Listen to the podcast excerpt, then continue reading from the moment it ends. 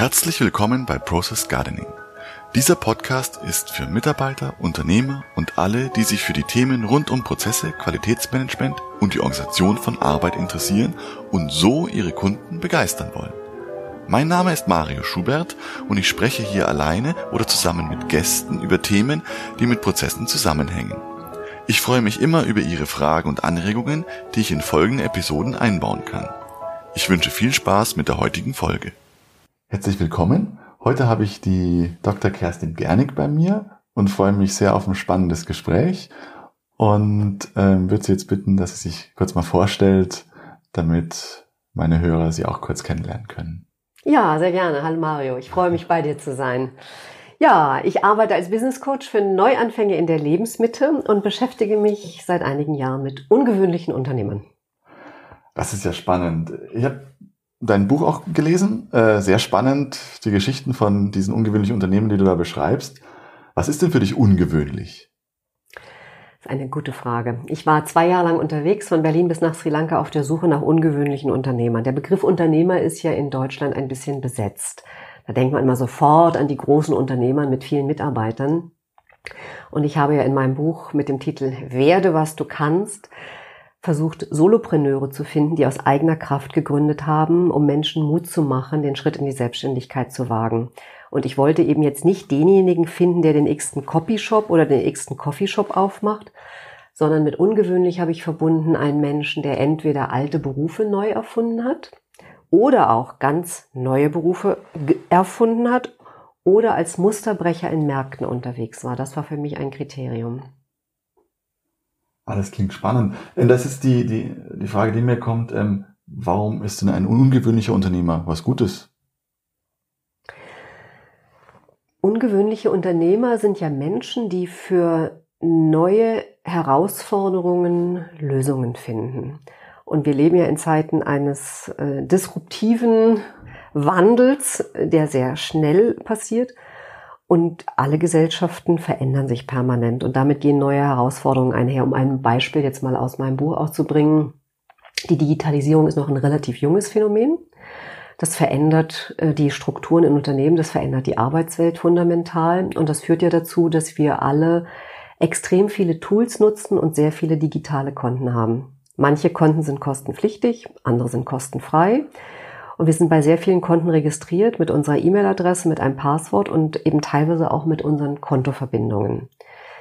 Worüber die meisten Menschen bis heute noch nicht nachdenken, ist, was passiert eigentlich mit all diesen Konten, die sie haben, wenn sie eines Tages sterben. Und eine Unternehmerin, die ich porträtiert habe, hat gesagt, es muss einen Verwalter des digitalen Erbes geben, weil die Angehörigen, die dann beispielsweise so einen Laptop erben, erben ja nicht nur die Hardware und die Software, die da drauf ist, sondern im Prinzip auch die Verantwortung, mit all diesen Konten adäquat umzugehen, sie eben entweder zu löschen oder sie auch weiterzuführen. Man kennt das eben von Facebook-Accounts bis hin eben zu PayPal-Konten. Und da können ja dramatische Summen anlaufen, wenn beispielsweise jemand regelmäßig bei eBay irgendwelche Ersteigerungen hat, die er vielleicht automatisiert eingestellt hat. Und das war für mich eine Frau, wo ich sage, die war sehr innovativ, die war sogar ihrer Zeit voraus mit ihrer Idee und deswegen sehr ungewöhnlich, nämlich zu sehen, da ist ein neuer Bedarf und für diesen neuen Bedarf muss man eben auch ein neues Angebot schaffen. Das ist spannend. Ähm, du sagst ja äh, Solopreneure, ähm, aber so ganz alleine arbeiten die ja auch nicht, oder? Naja, mein Ansatz bei dem Buch war, ich habe mich selbst mit Ende 40 selbstständig gemacht und dann festgestellt, dass ich eigentlich nur Angestellte kannte. Angestellte Geschäftsführer ja. aus meinem einen Leben, angestellte Hochschuldozenten aus meinem anderen Leben. Und da habe ich gesagt, ich muss jetzt unbedingt Selbstständige kennenlernen. Und habe festgestellt, es ist eine vollkommen andere Welt. Und ich wollte jetzt nicht sofort ein Unternehmen mit vielen Mitarbeitern gründen, sondern erstmal ein Unternehmen, was mich selber trägt, wo ich meine Fähigkeiten einbringen kann. Und deswegen ist es so, dass ich schon geschaut habe, wer hatte den Mut, eine Festanstellung aufzugeben, um sich selbstständig zu machen und aus eigener Kraft zu gründen. Und natürlich sind einige von den Unternehmern dann auch gewachsen und haben dann mit dem Wachstum auch mehr Mitarbeiter gehabt. Aber das ist eine breite Palette. Also ich habe den einen Unternehmer, den ich porträtiert habe, Martin Niebelschütz, der My Parfum gegründet hat, der war eigentlich Jurist, hat die juristische Laufbahn verlassen und hat dann einen Online-Parfumhandel aufgebaut und äh, ein Unternehmen innerhalb von fünf Jahren mit 80 Mitarbeitern aufgebaut. Der ist gigantisch gewachsen. Mhm. Aber die Idee hatte er erstmal alleine. Und das ist eben ein klassischer Musterbrecher, weil er den Parfumhandel insofern revolutioniert hat, als man ja normalerweise in ein Geschäft geht, riecht an einem Parfumflakon, entscheidet sich, ob einen der Duft anspricht oder nicht. Und er ermöglicht jedem Kunden dieses Verfahren heißt Mass Customization, also die individualisierte Massenproduktion. Du könntest jetzt für deine Frau ein Parfum designen, weil eine, ein ganzer Prozess hinterlegt ist, mit natürlich Kopf- und Herznoten, die von Parfümeuren auch entsprechend komponiert worden sind. Und am Ende kannst du dir deinen eigenen Flakon aussuchen, den auch selber beschriften. Also individualisierter geht's nicht. Und alle haben gesagt, als er die Idee hatte, das kann nicht funktionieren, weil man an einem Parfum riechen muss. Alle haben gesagt, es geht nicht, bis einer kam, der das nicht wusste und es einfach genau. machte. Und wie gesagt, ist damit sehr erfolgreich geworden. Also das My Müsli für Duft. Genau, My Müsli, My Bier, My Dirndl, My Parfum. sehr gut, spannend. Jetzt ist ähm, die Frage, meine Hörer interessiert das immer sehr stark, äh, wenn es ums Thema Prozesse geht. Was hast denn du bei deinen äh, Unternehmern, die du da kennengelernt hast, wie spielt es bei denen eine Rolle, wie sie mit den Prozessen umgehen? Gerade auch, um halt dann aus dem ich mache alles selber und alleine Modus mhm. in auch, wenn man sagt 80 Leute, mhm. da kann man nicht mehr auf Zuruf arbeiten. Mhm. Wie organisieren die sich? Mhm. Oder wie, was ist da wichtig, damit die mit Prozessen gut arbeiten können? Mhm. Also Prozesse zu etablieren ist tatsächlich ein wesentliches Erfolgskriterium. Und das ist ja sehr interessant, wenn man sich jetzt so die Startup-Szene anschaut, eben auch gerade mit den Einzelunternehmern, da wurschteln ja viele vor sich hin. Wann fangen sie an, erfolgreich zu werden? In dem Moment, wo sie anfangen, Prozesse zu etablieren. Weil das heißt ja erstmal, dass man eben wirklich aus so einem Zufallsprinzip herauskommt und extrem systematisch sein Unternehmen aufbaut. Ich sage immer, es gibt zwei Gründe, warum Unternehmer, so Solopreneure am Markt scheitern. Entweder sie haben ein Produkt oder eine Dienstleistung, die keiner will und keiner braucht. Oder aber sie haben ein gutes Angebot, aber sie werden damit nicht sichtbar am Markt. Und allein, um das jetzt mal an dem Beispiel eben der Sichtbarkeit am Markt äh, zu thematisieren, eine Marketingstrategie aufzubauen, ist ja kein Zufallsprinzip. Viele Menschen nutzen heute beispielsweise die sozialen Medien, mit denen man eine große Reichweite aufbauen kann.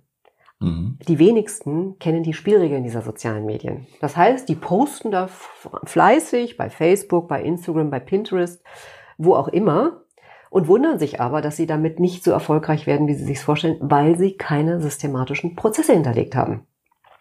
Und das bedeutet eben, bei dem Beispiel zu bleiben, es macht erst dann Sinn, Facebook-Ads oder auch Google-Kampagnen zu schalten, wenn man eine Website hat, die konvertiert.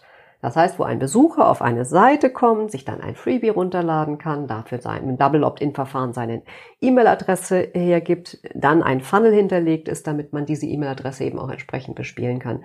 So, und wer solche Prozesse eben aufbaut, und es ist jetzt egal, ob es für den Bereich Marketing ist oder auch für den Bereich Vertrieb, der denkt natürlich auch darüber nach, wie er skalieren kann. Und das ist ein wesentlicher Schlüssel zum Erfolg. Ist nicht auch dann das Thema Onboarding, gerade wenn es dann eben ins Wachstum geht? Und also ich habe in meinem Umfeld ja schon äh, Firmen erlebt, die dann auf einen Schlag ähm, waren zu fünft und wollten zehn neue Leute integrieren. Die kamen dann vor lauter Mitarbeiter anschulen, kommen sie nicht mehr zur Arbeit. Ähm, da ist ja auch das Thema Prozesse extrem wichtig, dass ich dann auch Unterlagen zur Hand habe, dass die Leute loslegen können, ohne gleich immer eins zu eins gecoacht zu werden. Das ist natürlich nicht so sehr die Startup-Mentalität. Also ich habe bei mir im Büro selbst einen Startup-Slogan hängen, der heißt, machen ist besser als perfekt. und die meisten legen ja erstmal los. Ne? Und die Haltung heute ist ja auch Learning by Doing. Und das ist ja auch gut. Aber es gibt drei Arten zu lernen. Der edelste, die edelste Art und Weise ist durch Nachdenken. Die einfachste Art und Weise ist durch Nachmachen und die härteste Art und Weise ist durch Erfahrung machen. So, und wer sich die harten Erfahrungen ersparen möchte, der geht natürlich entweder eben in ein Training oder ein Coaching oder in, mit, lässt sich von einem Mentor entsprechend ausbilden. Und gerade jetzt dieses Thema, was du angesprochen hast mit dem Rekrutieren von Mitarbeitern, das ist eine sehr große Herausforderung, weil Mitarbeiter sind eben die teuer, die Personalkosten, die Raumkosten sind ja mit die teuersten Kosten, die man sich als Unternehmer so ans Bein binden kann. Und die Personalauswahl setzt ja nicht nur ein gutes Händchen voraus, sondern auch sehr genau zu wissen, wie mache ich das Briefing schon allein bei der Stellenausschreibung, um genau die richtigen Menschen für die Position zu finden. Und nicht irgendjemand zu nehmen, nur um irgendjemand zu haben, der dann irgendwelche Schnittstellen alles Mögliche machen soll, quasi Bauchladen. Am besten ist, er kann von A bis Z alles. Nein, sondern sehr gezielt zu gucken, was sind die Neigungen und Stärken eines Menschen, wo setzt man den am besten an, was hat der auch selber für Entwicklungspotenzial. Und das braucht natürlich Prozesse, die man aufbauen muss, gar keine Frage. Und je mehr Menschen da sind, umso wichtiger werden die Prozesse. Mhm. Aber ich glaube, es geht ja auch sogar noch weiter, weil wenn der Mitarbeiter dann ausgewählt ist und kommt, dann muss er ja auch das Arbeiten anfangen können. Und je schneller ich ihn sozusagen in, ja, so wie es hier in der Firma läuft, einbinden kann, mhm. desto schneller kann er überhaupt sein Potenzial entfalten und mitwirken. Weil am Anfang hält er ja erstmal nur auf, weil er mhm. viel lernen muss, mhm. weil man kann sich für eine spezielle Firma kaum vorbereiten, sondern man muss in die Firma rein, um es dann zu lernen, wie die zusammenarbeiten und was sind die Dinge, die wiederkommen, die, die ich wissen muss und das muss ich halt lernen. Da kann ich mhm. auch nicht vorbereiten mhm. oder ich gehe halt ins Chaos über. Genau. Also um also ein kleines Beispiel jetzt aus der Welt der Solopreneure zu bringen oder eben auch aus kleineren Zusammenhängen. Ich habe zehn Jahre lang einen Verlag geleitet den ich auch selber aufgebaut habe. Und als ich da ankam, hieß es so, alle, alle Aktenordner stehen Ihnen offen, machen Sie sozusagen, legen Sie los. Und dann habe ich den Verlag aufgebaut und ich habe sehr schnell Strukturen geschaffen, äh, weil ich Chefredakteurin einer Fachzeitschrift war und eben nebenher da Bücher und Kulturgeschichten und CDs und alles Mögliche herausgegeben habe. Und irgendwann wuchs mir das natürlich komplett über den Kopf. Ich sagte, also ich brauche einen Volontär. So, und wie habe ich den Volontär ausgebildet? Indem ich ihm genau die Prozesse und Strukturen vermittelt habe, die ich aufgebaut habe. Und die waren extrem systematisch, weil wenn man Datenmengen und jetzt nur am Beispiel eben einer Fachzeitschrift, das sind dann 80 Seiten pro Monat gewesen, mit vier verschiedenen Rubriken, mit verschiedenen Gattungen. Und da brauchte ich natürlich einen Autorenstamm, der gepflegt werden musste, ein Call for Papers, äh, eine genaue Deadline, äh, was alles geschrieben, wann es geschrieben, bis wann es korrigiert, äh, bis wann es an den Grafiker übergeben werden muss, bis wann es gesetzt sein muss, bis wann es gedruckt sein muss, bis wann es eingeschweißt sein muss, bis wann es verschickt werden muss und, und, und. Also von daher All das, genau. Und deswegen gibt es ja auch in großen Unternehmen diese ähm, QM-Prozesse, die Qualifizierungsmaßnahmen, um wirklich einmal systematisch alle Abläufe, alle Prozesse, alle Schritte ganz systematisch äh, zu durchleuchten, um zum einen zu gucken, wo ist Optimierungspotenzial und mhm. zum anderen eben auch zu sehen, wo sind Fehlerquellen, um die entsprechend ausschalten zu können. Und das Schöne dabei ist, wenn man das ja auch nur aufschreibt, wie es im Normalfall läuft, hat man immer noch die Freiheit, wenn da mal eine Überraschung kommt, darauf individuell darauf zu reagieren. Weiß aber, wie es sein müsste und weiß dann aber auch, was ich alles, wen ich alles informieren muss, weil es jetzt mal anders ist. Das heißt, ich kann sozusagen im Normalfall ganz nach Schema F arbeiten, dann geht's flott durch mhm. und es ist sauber. Mhm. Und wenn eine Überraschung kommt, weil eine Maschine ausfällt, mhm. weil ein Kunde was Besonderes will, mhm. dann weiß ich, wen ich ansprechen kann, um das vielleicht auch noch sozusagen durch die Firma zu tragen. Aber da muss ich mich drum kümmern. Das passiert dann nicht von selber.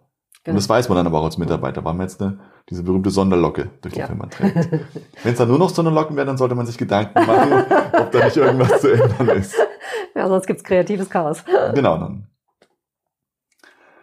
Jetzt sind ja viele von den meinen Kunden sind ja aus dem produzierenden Bereich auch und die sind witzigerweise ähnlich entstanden. Mhm. Die haben sich gesagt, ey, ich bin äh, Werkzeugbauer, ich kann das besser. Mhm. Jetzt kaufe ich mir ein paar Maschinen und mache selber. Teilweise vor 50, vor 70 Jahren haben dann die mhm. Väter, Großväter, haben dann losgelegt und haben gesagt, ich fange damit an und sind da wunderbar gewachsen und sind also sehr etablierte Unternehmen geworden.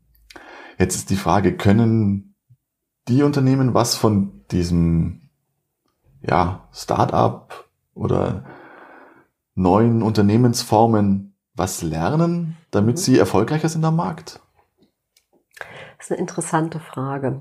Also gerade wenn man das jetzt auch mal in der Zeitschiene sieht, die du eben angesprochen hast, diese Unternehmen, die jetzt so vor 70 Jahren gegründet sind, das war ja ein unglaublicher Boom in der Nachkriegszeit, wo eben Verbände gegründet worden sind, Unternehmen gegründet worden sind, eben im, Auf, im Aufbau jetzt äh, Deutschlands.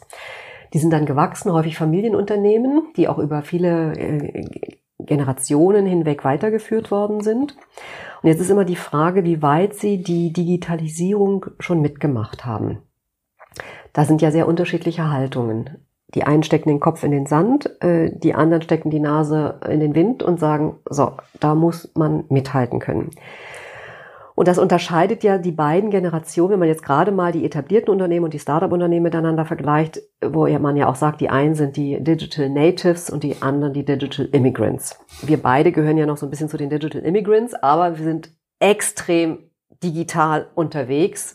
Ja. Und ich kann nur sagen, meine Lernkurve in den letzten zehn Jahren war echt mega steil und hört auch gar nicht auf.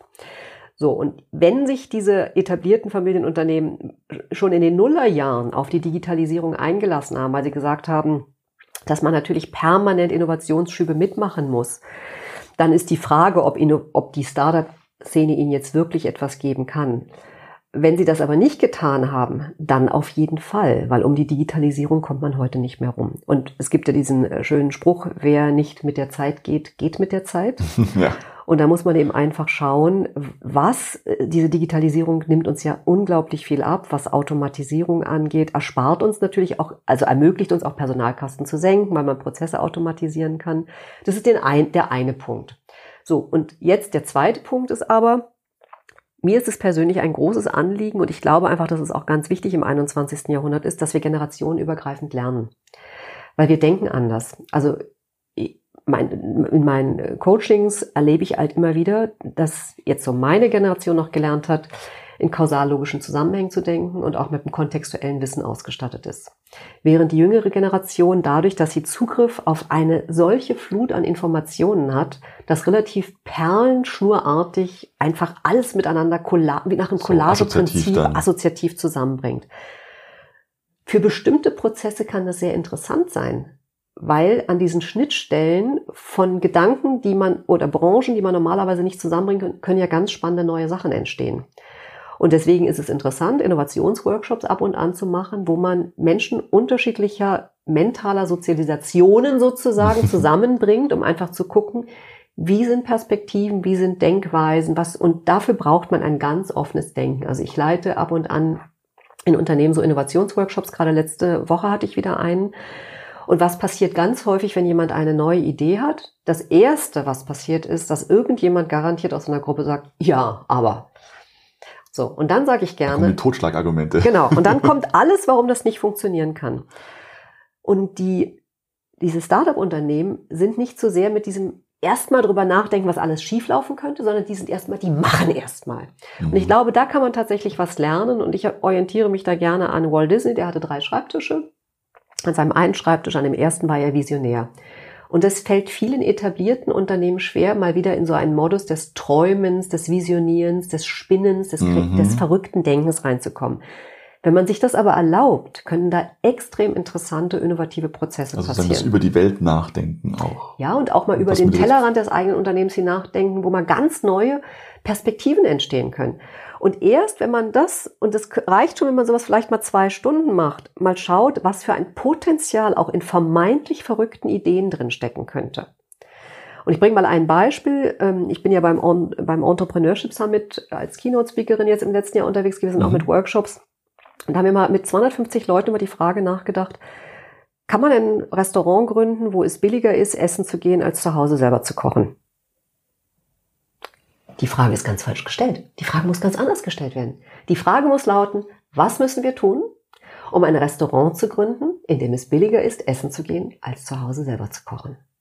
Weil wenn die Frage so gestellt ist, kommen vollkommen andere Antworten. Und dann haben wir mhm. zwei, dann haben wir mit 250 Menschen über diese Frage nachgedacht und die verrücktesten Ideen waren zugelassen. Und da kamen von, wo wir uns schallend gelacht haben, wo wir gesagt haben, was ist, wie, wie bekloppt ist das denn? Bis hin zu wirklich richtig guten Ideen. Mhm. So, und wenn man diese Ideensammlung hat, dann geht man an den zweiten Schreibtisch. Das ist der Schreibtisch des Machers, des Umsetzers. Und dann die Frage eben zu stellen, was muss ich tun, um eben diese Ziele erreichen zu können?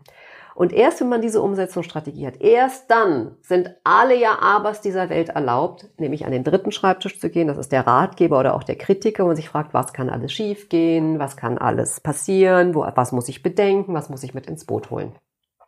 Und da glaube ich eben, dass da die Startups den, den etablierten Unternehmen, wenn man so ins offene Denken kommt, dass das total spannend sein kann. Sehr gut. Aber da fällt mir zu Walt Disney fällt noch was ein. Eine Person, die immer gern vergessen wird, ist nämlich sein Bruder. Das war nämlich der, der die Finanzen so zusammengehalten hat, dass sein Bruder richtig spinnen konnte. Und das war, glaube ich, echt ein harter Job. Und der wird immer gerne vergessen. Und das ist aber, viele Firmen haben so ein, so ein Paar. Der eine ist der Visionäre, der hat die verrückten Ideen. Mhm. Und der andere schaut dann, dass dahinter eine Finanzierung steht oder ein ja. Finanzsystem, was das überhaupt zum Fliegen bringen kann. Absolut richtig. Und man sagt ja auch, Unternehmen funktionieren umso besser, je heterogener die Teams sind. Wenn man nämlich alle verschiedenen Typologien dabei hat, also vom Kreativen bis hin eben zum Zahlenmenschen und zum Visionär und zum kausallogischen Analytiker. Man braucht alle diese Fähigkeiten, um mhm. wirklich Großes auf dieser Welt zu bewegen. Keine Frage. Aber genau das kann man auch im Kleinen machen. Was ich immer meinen Kunden vorschlage, ist, dass die ähm, gerade jetzt zum Beispiel, um das digitale Unternehmenshandbuch zu pflegen, mhm. ist erstmal leer, also muss ja irgendwas Informationen reinbekommen. Da ist auch immer ein Tipp, nimmt einen Lehrling, einen ganz jungen und einen ganz erfahrenen und steckt die zusammen in ein Team rein. Mhm. Die werden beide, beide wahnsinnig viel lernen. Mhm. Weil der Junge bringt seine Dynamik, sein ähm, lockeres Umgehen mit der IT mit ins Unternehmen und seine vielen Fragen und der Erfahrene einfach seine Erfahrung. Mhm. Wenn man das dann zusammenpackt und das, was man aufschreiben kann, auch noch dazu aufschreibt, mhm.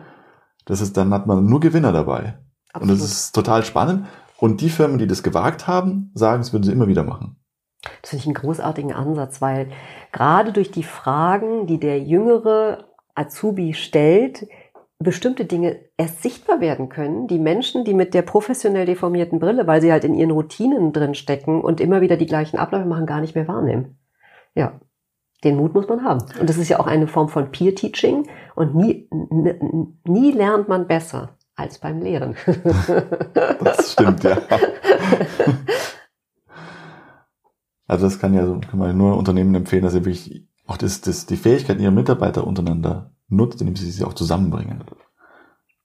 Und, und das sind ja auch die neuen Führungsstrukturen heute, also von äh, Holocracy beispielsweise. Da geht es ja ganz wesentlich darum, dass man die Intelligenz der vielen heute intelligent zusammenbindet und eben nicht mehr diese hierarchische Strukturen hat, sondern möglichst eine offene Atmosphäre schafft, in der jeder Anregungen einbringen kann und jeder Wahrnehmungen einbringen. Auch jeder auf natürlich Dinge, die ihm auffallen, die Fehler sind, hinweisen kann. Da gibt's ja dieses spannende Experiment einer Fluglinie. Das war, glaube ich, eine koreanische Fluglinie da hat man sich gewundert, warum die Flugzeuge so häufig abgestürzt sind. Also viel, überproportional häufiger als eben jetzt bei anderen Fluglinien jetzt anderer Kulturen. Und hat dann festgestellt, die Strukturen waren hierarchisch so stark ausgeprägt, dass Untergebene die Vorgesetzten nicht kritisieren durften. Deswegen, selbst wenn die Probleme wahrgenommen haben, sie konnten sie nicht äußern, weil der Vorgesetzte einen Gesichtsverlust gehabt hätte. Genau, und hat ja nicht gesagt, da vorne ist ein Berg. So, und da, hat, und da haben wir noch einen unglaublichen Nachholbedarf im 21. Jahrhundert, tatsächlich die Hierarchien, wir brauchen gewisse Autoritäten, das ist keine Frage, wir brauchen Fachautoritäten, auch gerade bei Prozessen. Autoritäten entstehen automatisch. Genau, aber es sind dann eben Fachautoritäten genau. und nicht künstliche Autoritäten. Aber da eben ähm, noch mehr Mut zu haben, da flachere Hierarchien einzuziehen und auch natürlich mit sehr viel Vertrauen reinzuziehen, aber natürlich auch mit den notwendigen Controlling-Maßnahmen, wofür dann die Prozesse wieder so wichtig sind. Genau. Genau, weil Strukturen braucht man, damit man eine Orientierung hat, weil sonst, glaube ich, wird's und das ist nämlich auch der, das, was auch oft so ein Missverständnis ist für diesen ganzen, wenn man so von agil redet oder so, da manche denken, das sei beliebig. Das ja, stimmt dann nicht. Das ist sehr, sehr strukturiert, mhm. nur die Struktur passt sich sehr den Aufgaben an. Mhm. Und das ist nämlich das Spannende eigentlich auch. Ähm, also ich bin dann auch in so ähm, ja, Vordenkerkreisen mit dabei, die dann drüber nachdenken, wie man ähm, sich besser organisieren kann. Und da ist mittlerweile der Tenor, es gibt nicht die Organisationsform, die richtig ist. Ob ich jetzt hierarchisch durchtakte mhm. oder sozusagen, sozusagen konsulative Einzelentscheide mache oder wie auch immer, sondern die Aufgabe bestimmt eigentlich, wie ich mich drum organisieren sollte, damit ich besonders effizienter bin in mhm. dieser Aufgabe. Mhm. Wenn die Aufgabe sich ändert, muss ich mich auch vielleicht anders organisieren. Und so kann nämlich auch sehr gut sein, dass ich in Unternehmen mich ganz anders organisiere in anderen Abteilungen. Dass ich in der Produktion eher klar takte, weil da weiß ich, was ich tun soll. Und in der Designabteilung, ja, da muss ich ja spinnen, damit ich die guten Ideen habe. Ich habe letztens so ein Beispiel gehabt in einem Teamcoaching, das war auch interessant. Die haben, wir erleben ja gerade eine unglaubliche Zunahme an kommunikativen Kanälen, die wir nutzen können. Und die, haben in, zu viele. und die haben in diesem Unternehmen natürlich das klassische Telefon, die E-Mail-Korrespondenz, WhatsApp, SMS, Facebook Messenger, Skype, also die ganze Palette. So. Und es war kein Prozess eingeführt, welchen Kanal sie für welche Art der Kommunikation nutzen. Mm. Und wir haben das dann, also ich habe das dann eben in dem äh, Teamcoaching für die systematisiert. Und ich selber habe beispielsweise in meinem Coaching-Vertrag drin stehen, mit mir wird ausschließlich über E-Mail kommuniziert, wenn es um Terminabsprachen oder ähnliches mehr geht, weil ich lasse mich nicht nötigen, ständig WhatsApp und Facebook Manager, Messenger und wie die Kanäle alle heißen, alle parallel im Blick haben zu müssen. Da wären wir ja wahnsinnig. Mhm. Wenn man aber dafür Spielregeln hat und einen Prozess und ganz systematisch weiß, gut, wenn es jetzt ganz schnell gehen muss, äh, dann nutzt man eben das oder wenn es eben ganz persönlich ist, dann das oder wenn es eben auf diese Aufgabe bezogen ist, dann das dann macht es wieder Sinn, auch verschiedene Kommunikationskanäle zu haben. Und das halte ich heute für unglaublich wichtig in allen Unternehmen, auch für so etwas, also eben nur für Kommunikationskanäle, Prozesse und Strukturen zu schaffen. Mhm. Weil das ist eine Effizienzsteigerung. Genau. Aber es müssen auch natürlich auch Kanäle sein, die gut funktionieren für die Aufgaben. Da gibt es ja so die wunderschönen Parkbeispiele, wo Wege angelegt sind, aber dann gibt es diese braunen Spuren. Genau. da gibt es irgendwo auch tolle Bilder zu, dann sagen, das ist ähm, das eine heißt dann User ähm, das dann? Ähm, ja, das sind die, Graphical Design mhm. und das mhm. andere ist dann User Experience und das sind die mhm. braunen genau, Spuren, da wo genau. es praktisch ist. Genau. Aber das hat, das ist ganz lustig, das ist schon lange her, das hat ein Parkdesigner verstanden, mhm. der hat einfach nur Wiese gemacht, mhm. geguckt, wo die Leute laufen und bei den braunen Linien hat er die Wege gebaut. Ja, und da kann man ja auch wieder sagen, dass es eine Form von eben Crowd Intelligence ist. Da, wo die Menschen suchen sich eben meinetwegen dann den kürzesten Weg oder ja. auch den schönsten Weg. So. Und das macht Sinn, da immer wieder dieses Social Listening, wie es ja auch heute heißt, dieses soziale Zuhören mhm. und soziales Hinhören, soziales Zusehen auch. Was brauchen die Menschen? Was wollen die Menschen? Was machen die Menschen? Und von da auszugehen. Ja. Wo du gerade Zuhören sagst, da fällt mir noch eine Frage ein. Ähm, ja, gerade so Maschinenbau, Metallverarbeitung sind ja sehr, sehr konservative Branchen. Mhm. Und in vielen anderen Branchen ist ja schon sehr viel Disruption unterwegs. Das heißt, es verändern sich Marktmodelle. Wie kann ein Unternehmer irgendwie mitkriegen, dass sich seine Branche oder sein spezielles Feld richtig verändert, mhm. so dass er sich noch verändern kann, bevor er verändert wird. Also mhm. gibt es da Signale, auf die er achten sollte? Das ist eine schwierige Frage. ja, oder hast du mit vielen Unternehmern gesprochen, ja. die auch sowas betreiben, ob man das vielleicht ein bisschen übertragen kann? Also jetzt mal um dieses Beispiel nochmal auf. Also eine Sache ist natürlich permanente Marktbeobachtung. So, und jeder Unternehmer wird das auch tun, einfach zu beobachten, sich äh, zu informieren, was verändert gerade die Märkte. Und die Digitalisierung trägt eben ja dazu wesentlich bei. Jetzt der Martin Niebelschütz, der den Parfummarkt komplett revolutioniert hat, das hätte natürlich auch ein Anbieter wie Chanel äh, oder Dior machen können.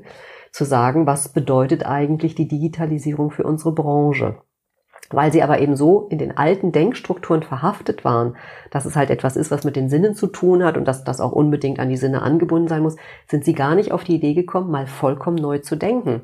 Dieses mhm. neue Denken kam übrigens dadurch zustande, dass er bei einer Party war und zwei Damen sich gerade das gleiche Parfum gekauft hatten und dann total frustriert waren. Die dachten, er hätten das Neueste, Tollste, Einzigartige und festgestellt haben, genau das Gleiche. Und da fragte er die dann nur, ich sag mal, wie wäre es denn, wenn ihr wie die großen Stars euren eigenen sozusagen Duftbrand hättet. Und das fanden die so toll. So, so ist seine Geschäftsidee entstanden. So, also die Marktbeobachtung ist die, ist die eine Sache. Und dann ist natürlich immer ein Indikator, sobald Rückgänge sind und die Auftragslage nicht mehr so ideal ist, ähm, da merkt man natürlich auch, da, aha, da hat sich was, nur dann sind, ist es meistens natürlich schon zu spät. Das ist das Gemeine, so, ja. Und deswegen ist es interessant, wenn man sagt ja, die Innovationen sollten immer auf dem Peak äh, stattfinden, wenn ein Unternehmen gerade besonders gut dasteht ist es für jedes Unternehmen extrem interessant, einmal im Jahr einen Innovationsworkshop zu machen und einfach zu gucken, was könnte der nächste Entwicklungsschritt sein, um da weiterzugehen. Natürlich braucht man auch eine gewisse Stabilität, gar keine Frage. Aber gerade wenn man eine Stabilität hat und, und skaliert, kann man es sich ja auch erlauben zu gucken, was ist eben ein Potenzial, was vor heutigen anderen Produktionen, vor dem Hintergrund neuer Produktionsbedingungen, vor dem Hintergrund von Best Practice Beispielen im Ausland, was mhm. ist da denkbar, was man davon adaptieren könnte. Die Sama-Brüder machen ja nichts anderes, als permanent die Fühler auszustrecken, zu gucken, was gibt es für innovatives Potenzial in Amerika und das dann eben nach Europa zu holen und hier für die hiesigen Bedingungen zu adaptieren. Mhm. Die Copycats. ja, aber was heißt Copycats? Das äh, klingt dann immer so negativ. Das Rad muss man nicht neu erfinden, aber das Rad weiterzuentwickeln lohnt sich. Innovationen, wir denken immer bei Innovationen, das müssten gleich die ganz großen Dinge sein. Mhm. Innovationen sind ja teilweise Anpassungen, Adaptionen und eben für, ja, das können manchmal auch ganz kleine Dinge sein. Wirklich hinzugucken, mhm. wie verändert sich der Bedarf bei eben der entsprechenden Zielgruppe eines Unternehmens und wie kann man den oder wie kann man ihn besser erfüllen? Wie kann man ihn optimaler erfüllen? Wie kann man ihn günstiger erfüllen? Wie auch immer da die Stoßrichtung sein mag. Ja, oder auch sozusagen äh, sich überlegen, welche Fähigkeiten habe ich in meinem Unternehmen und was könnte ich denn damit noch machen, außer jetzt das, was ich gerade mache. Mhm. Dass man vielleicht auch sein Produktspektrum erweitern kann in Felder, die man eigentlich auch locker kann, man aus irgendeinem Grund noch nicht macht. Also was ich auch ziemlich irre finde, der, ich habe ja den äh, Ottmar Erl porträtiert, der hat den Querdenker-Club gegründet. Ja. Und der kam darüber über Xing. Also als es früher ist es noch OpenBC, der ist von einem Freund eingeladen worden, da auch so ein Xing-Profil sich anzulegen. Und er hat sich das angeguckt und gesagt, das kann ja wohl nicht wahr sein. Ich soll jetzt dafür bezahlen mit, bei einem Xing-Profil dafür, dass ich diese Community immer größer mache. Da hat er sich wahnsinnig drüber geärgert. Und diesem Ärgerpotenzial war ein kreatives Potenzial. Wow. Also was die können, das kann ich ja auch. Und dann hat er dann eines Jahres die größte Xing-Community aufgebaut mit über 100.000 Mitgliedern die größte Facebook-Community mit über 100.000 Mitgliedern und dann hat er seinen eigenen Querdenker-Club. So, jetzt ist natürlich eine große Schnittmenge von denen, die eben aus Facebook und aus Xing sind, dann auch in seinem Querdenker-Club. Dann hat er den Querdenker-Kongress ins Leben gerufen, dann hat er ein Querdenker-Magazin gemacht, dann hat er eine Querdenker-Ausbildung gemacht und der denkt sich ständig neue Sachen aus. Inzwischen gibt es sogar Meet a Querdenker. Also das heißt, wenn einer deiner äh, Kunden oder Zuhörer jetzt sagt, er möchte mal so einen äh, Workshop machen, dann kann er sich beispielsweise einen Querdenker mieten. Sehr gut. Der bewusst anders denkt. Genau, der da mal frischen Wind reinbringt. Genau, so wie ich.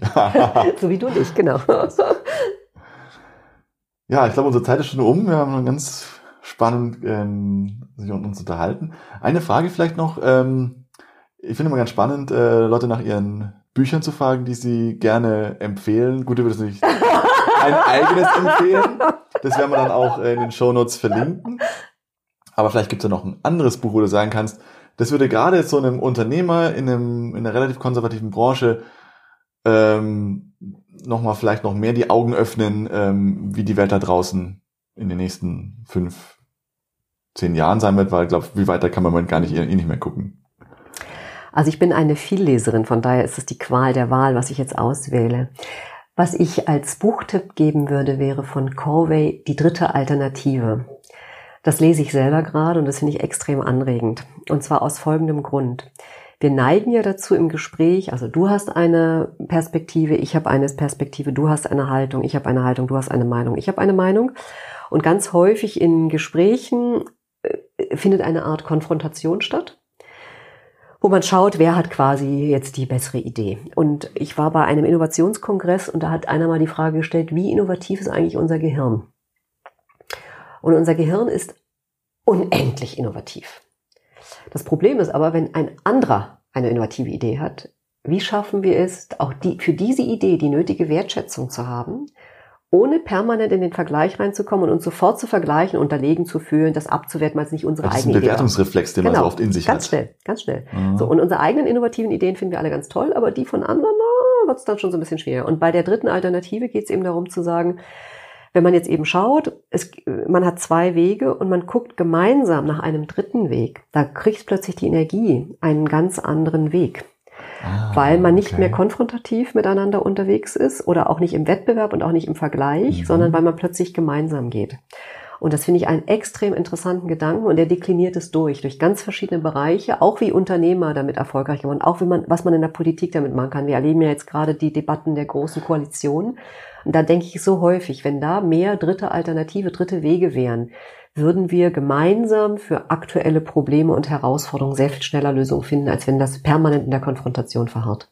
Das klingt für mich ein bisschen so. Ich habe das Buch noch nicht gelesen, mhm. werde ich mir notieren und aus den Shownotes packt man den Link natürlich auch rein. Mhm.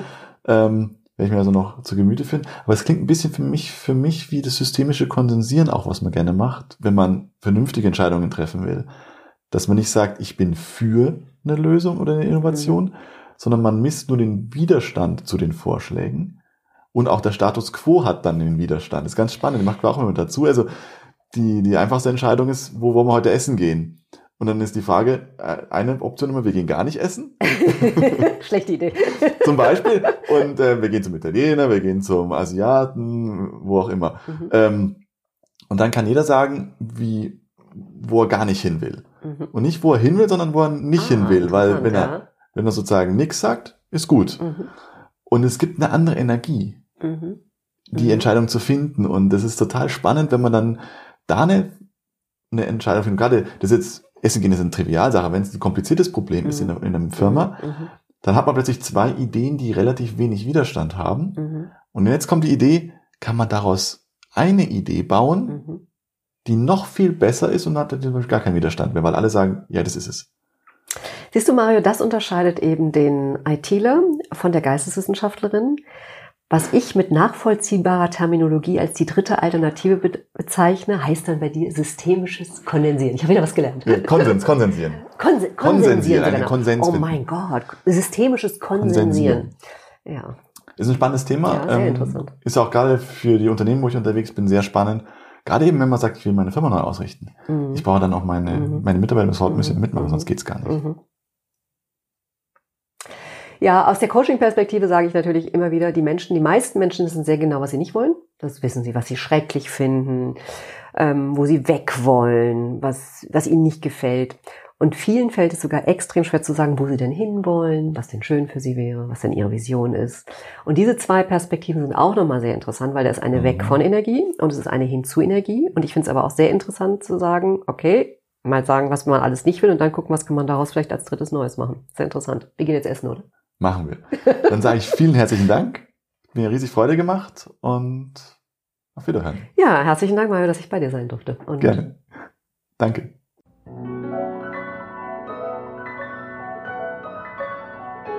Vielen Dank, dass Sie dabei waren. Wenn Sie jetzt ein oder zwei Anregungen für Ihre Arbeit mit Prozessen mitnehmen konnten, dann hat sich dieser Podcast schon gelohnt. Sie wollen in Kontakt bleiben? Besuchen Sie meine Webseite process-gardening.de oder schreiben Sie eine E-Mail an podcast at process-gardening.de. Sie finden mich auch auf Twitter unter process-garden. Bitte empfehlen Sie den Podcast weiter und unterstützen Sie meine Arbeit mit einer Bewertung auf iTunes.